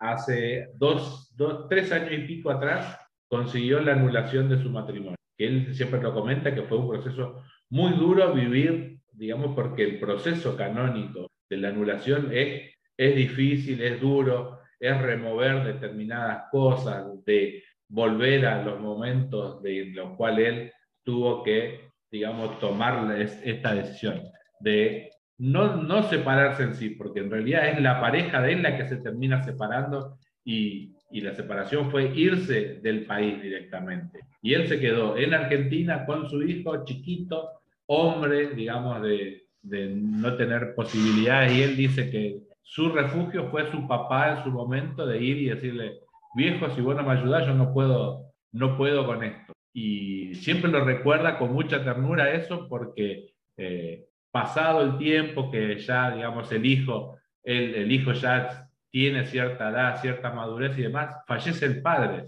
Y entonces él dice, mi padre cumplió su palabra, siempre lo vive con, con, con mucho orgullo también de, de, parte de su papá y con mucho dolor a la vez, porque dice, eh, mi papá dejó casi de tener vida para ayudarme a mí en la crianza de mi hijo. Y cuando ya mi hijo estuvo criado, se pudo morir en paz, lo, como, lo, como lo comenta él. Bueno, el chico hoy ya es un hombre también, está haciendo su vida y demás. Y este muchacho, después de, de conseguir la anulación, ahora está de novio, pero pasaron 25 años de su vida en lo cual se dedicó exclusivamente a vivir con su hijo y al estar, y al estar en, en, en estado de castidad. Nosotros lo hemos conocido con mi esposa eh, hace ya un tiempo en un grupo de oración y demás, y le, hemos le quisimos presentar a una gente amiga que también estaba sola y de, muy, de, de, de buena espiritualidad y demás, y un día viene y nos, nos, dice, mire, yo agradezco todo lo que ustedes están haciendo, pero la verdad yo estoy, ahí nos comenta todo, estoy en este proceso. Yo no puedo establecer ningún vínculo con ninguna persona que no le puedo ofrecer ningún futuro. Estoy en un proceso de la anulación de mi matrimonio. Cuando esté eso, me voy a encontrar abierto a poder brindarle otras posibilidades a una chica. Yo no puedo ahora eh, embarcarme en una relación con una chica porque no, sí, sí, va, va eso. Y, y, tiene, y ahora está, digamos, es uno de los que está encarando todo un proceso, digamos, de ayudar a otros que pasaron por su, por su, por, por su experiencia. Entonces él tiene todo ese bagaje que tuvo él de su vida, lo está queriendo volcar a otras parejas que están viviendo la misma situación y él se encontró en su momento muy solo, sin acompañamiento de la iglesia, y está él tratando de darle esa contención a muchos que están pasando este proceso, dándole herramientas para que puedan conseguir la anulación de sus matrimonios y llegar también, digamos, a vivir de la vida de la iglesia en todo este proceso, sentirse acompañado por la iglesia y llegar, digamos, a por ahí no estar en plena comunión con la iglesia, pero vivir dentro de la vida de la iglesia, dentro de ese proceso y tratar de acompañarlo lo más que pueda eh, en ese proceso. Y creo que en estos, en estos días tiene, van, van a tener una, una, reunión de ese tipo. Yo ahora si vuelvo a encontrar la invitación se las voy a compartir para que vean. Muchas gracias Luisito. Bueno, vamos a escuchar este anteúltimo tema musical de Carlos Gardel. Enseguida continuamos con Sin Guión, mano a mano. Y ahora volvemos con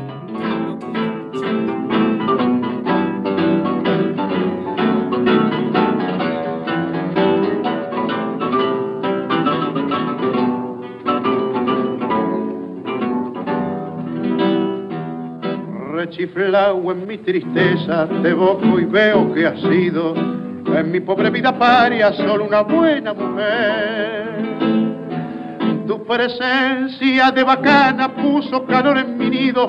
Fuiste buena, consecuente, y yo sé que me has querido.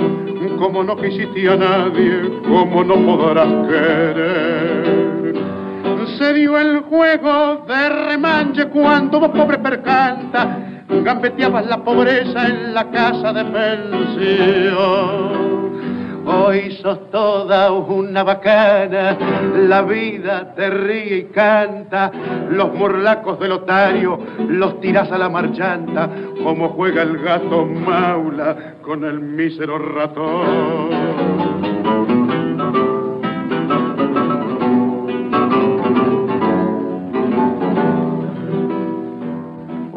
tenés el mate lleno de infelices ilusiones. Te engrupieron los otarios, las amigas, el gavión la milonga entre magnates con sus locas tentaciones, donde triunfan y claudican milongueras pretensiones, se te han entrado muy adentro en el pobre corazón. Nada debo agradecerte, mano a mano hemos quedado, no me importa lo que has hecho, lo que haces y lo que harás los favores recibidos, creo habértelos pagado, y si alguna deuda chica sin querer se me olvidado, en la cuenta del otario que tenés se la carga.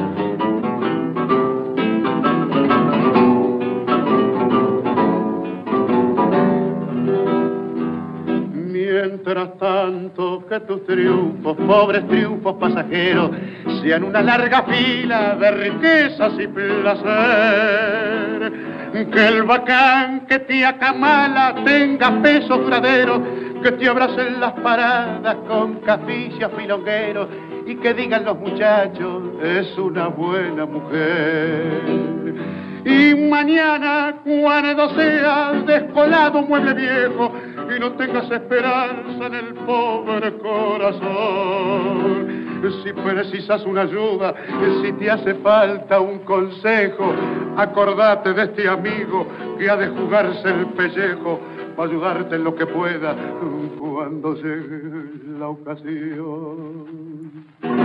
Último bloque de conclusiones de este programa de Sin Guión, así que muchachos, nos quedan nada, estamos sobrepasados de tiempo como siempre. Eh, mi conclusión es esta, yo creo que sería bueno armar un programa de esto, como dijo Néstor, porque hay muchos temas que eh, quedan espinosos, quedan dudas, quedan grises, nadie nos explica nada y después las cosas te terminan explotando y generalmente ahí uno actúa más con el corazón que con el cerebro. No es que todo hay que actuar con el cerebro, tiene que haber una mezcla, pero tampoco se puede actuar solamente del corazón, porque con el corazón empiezan los sentimientos, como dice la palabra, a veces un poco siento y a veces un poco miento. Entonces, si nos dejamos llevar por eso, es lo que pasa ahora en este momento, ¿no es cierto? Todo es duda, todo es problema, y ante el primer problema en esta sociedad posmoderna es romper. Con lo cual es, es muy bueno, sobre todo para, para, todos, porque por eso digo, nadie está exento de que le pase nada, ni siquiera de, de, tentarse, de ponerse una piedra por el camino. Entonces hay que ver qué se hace, cómo se reacciona, porque una cosa es decirlo, pero otra cosa es cuando pasa con el tema de los hijos también. Y este, es un tema que Oscar tocó, que es, es, bravísimo como está ahora. ¿Qué haces? Porque, no, pero los criaste mal. No, una cosa es mal criado y otra cosa es, que ellos hayan tomado un mal hábito. Por ahí vos los criaste bárbaro, pero cuando ellos son grandes empiezan a decidir por sí mismos. Es mal aprendido quizás, puede ser, pero ¿qué hacemos con eso? ¿Cómo se guía cuando un hijo que es mayor de edad te dice, mira, yo hago lo que tengo que hacer o lo que me parece correcto? ¿Cómo lo frenas? ¿Qué haces? Bueno, es un tema muy complejo, la verdad que daría para hablar mucho de esto, pero porque esto abarca más al laico y a la cuestión cotidiana del día a día, entonces a veces es difícil. Cuando nadie te dice nada o todos generalmente esconden este tema, es un problema. Después, un tema que deriva de esto es la hipocresía desde adentro, porque recuerden ustedes que el tema de, de, los sacerdotes pederastas, obviamente que no queda en la iglesia, esto también muchos lo han aprovechado para tirar leña al fuego, es obvio, una cuestión política también. En realidad, ¿qué pasa con las familias? Recuerden que la gran mayoría, según las últimas estadísticas de Estados Unidos, el 10% de, los, de las situaciones de abuso vienen en la familia, con lo cual estamos en un problema, porque, y, y, la gran mayoría, no me, no me acuerdo si es el 80 o el 85%, se trata de relaciones homosexuales dentro de la familia, con lo cual es gravísimo. Ahora, ¿Qué hacer con eso? ¿Cómo tratar? Bueno, son temas que son, son complicados de ver en este caso, eh, pero me gustaría que los toquemos porque son temas que nos competen más a los laicos, me parece que, al sacerdote, aún cuando haya casos dentro de, la iglesia que son bravos. Y también me gustaría, eh, no digo hacer un mea culpa, porque nosotros hemos estado conscientes de la decisión de quedarnos dentro del movimiento Reino Christi, a pesar de eh, el a pesar de porque nuestro fundador ha sido prácticamente eh, para nosotros al principio objeto de calumnias e injurias y después con un gran desdén de las mismas personas que nos dijeron eso, eh, nos dijeron que era todo lo contrario y que había hecho todo no había pecado que en el manual no haya cumplido.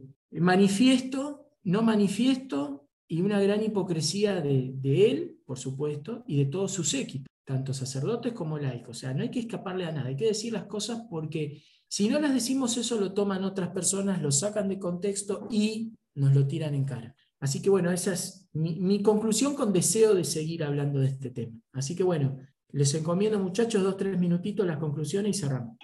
Vale, eh, yo voy a ser breve porque en realidad creo que lo has resumido muy bien.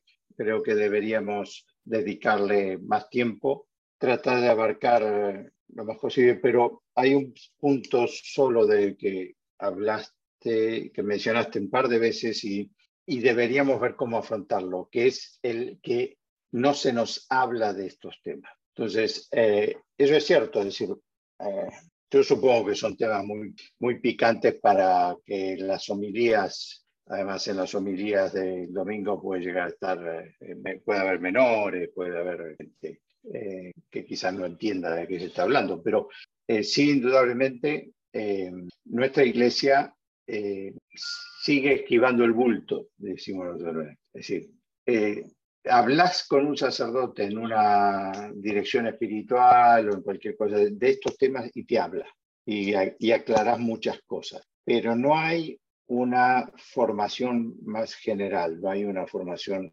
profunda que diga eh, qué es lo que la iglesia espera, piensa, eh, y cómo, qué hace con respecto a estos temas. Eh, por lo tanto, yo creo que esto debiera ser motivo de otra charla nuestra, pero si tuviéramos además la participación de un sacerdote que nos diera la visión de la iglesia de esto, yo creo que sea muy apreciado por mí y creo que por los oyentes. Coincido totalmente con, con, con vos, Néstor. Creo que es una voz de alguien que sea más autorizado en el tema eclesial particularmente para respecto a este tema, conforme a que yo particularmente no me siento como, muy capacitado para hablar de estos temas en particular. Eh, como dice Oscar en su momento, es producto de, de, hacer mucha catequesis, particularmente con los jóvenes, donde se está formando toda eh, eh, su vida desde todos puntos aspectos, de los aspectos, su vida social, su vida profesional, que va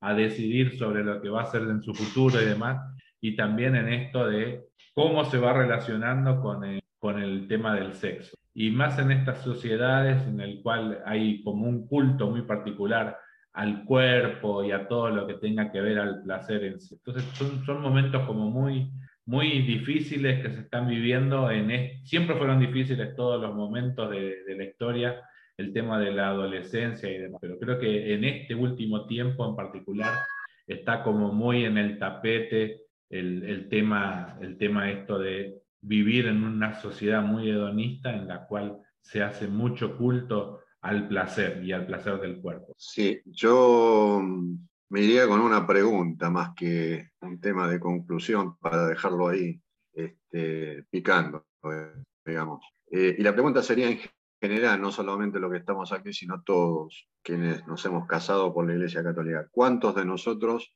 hemos recibido realmente y preparado y nos hemos preparado para este sacramento en forma consciente y en estado de gracia? Eh, entonces, bueno, es una linda pregunta como para, eh, por lo que fuera, si estuvimos preparados, no estuvimos preparados, si tuvimos catequesis, no tuvimos catequesis. ¿Cuántos de nosotros fuimos a estas charlas prematrimoniales y no les dimos ni cinco de bola? este, porque nos resultaron aburridas, pero no íbamos con la intención de poder escucharlos. ¿Cuántos matrimonios se han hecho en este estado?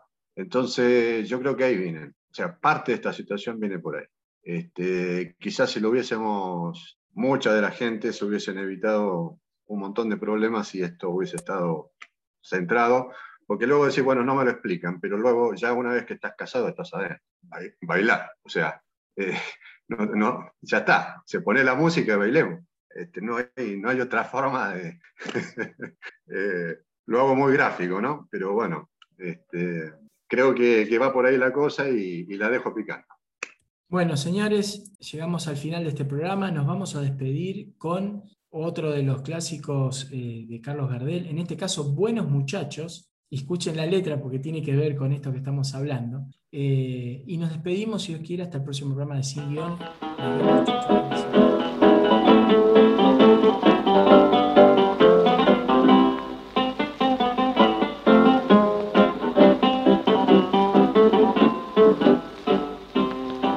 Adiós muchachos, compañeros de mi vida, barra querida de apenas tiempo, me toca a mí hoy emprender la retirada debo alejarme de mi buena muchachada.